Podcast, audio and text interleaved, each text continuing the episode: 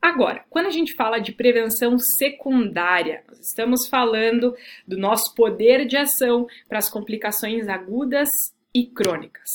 Existem vários estudos embasados nessa estratégia de prevenção secundária.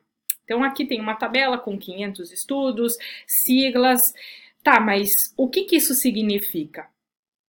Esses estudos, eles avaliaram que estratégia que eu poderia fazer para prevenir as complicações do diabetes tipo 2? E por quanto tempo? Qual que foi a base desse estudo? A base desses estudos, e o que vem primeiro é o pilar de todos os outros, é o DPP.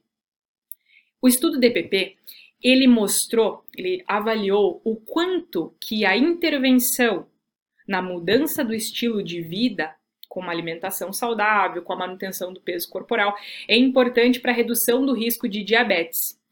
Esse estudo mostrou a prevenção de diabetes tipo 2 58% em 3 anos.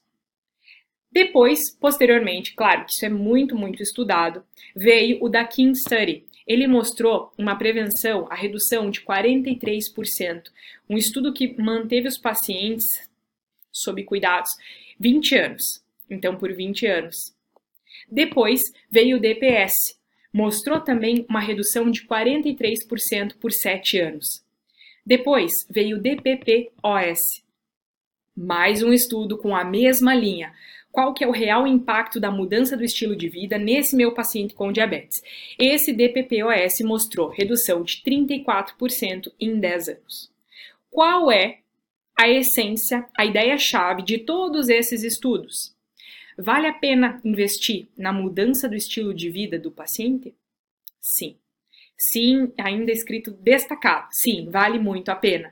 As intervenções com ênfase em alimentação saudável e prática regular de atividade física reduzem muito a incidência de diabetes mellitus tipo 2. Sou eu que estou falando isso? Não. Foram estudos embasados.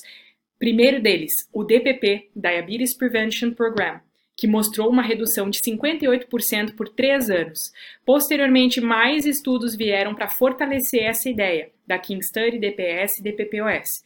Todos eles mostraram que sim, vale muito a pena mudar o hábito de vida desse paciente com uma alimentação saudável, manutenção do peso e a prática regular de atividade física. Então, isso aqui é o chave, o mais importante conceito de prevenção secundária. Saber que é algo que foi muito embasado há muito tempo. Existem vários estudos que mostram o quanto que isso é importante. E é algo tão simples e que pode ter um efeito tão expressivo na vida dos pacientes.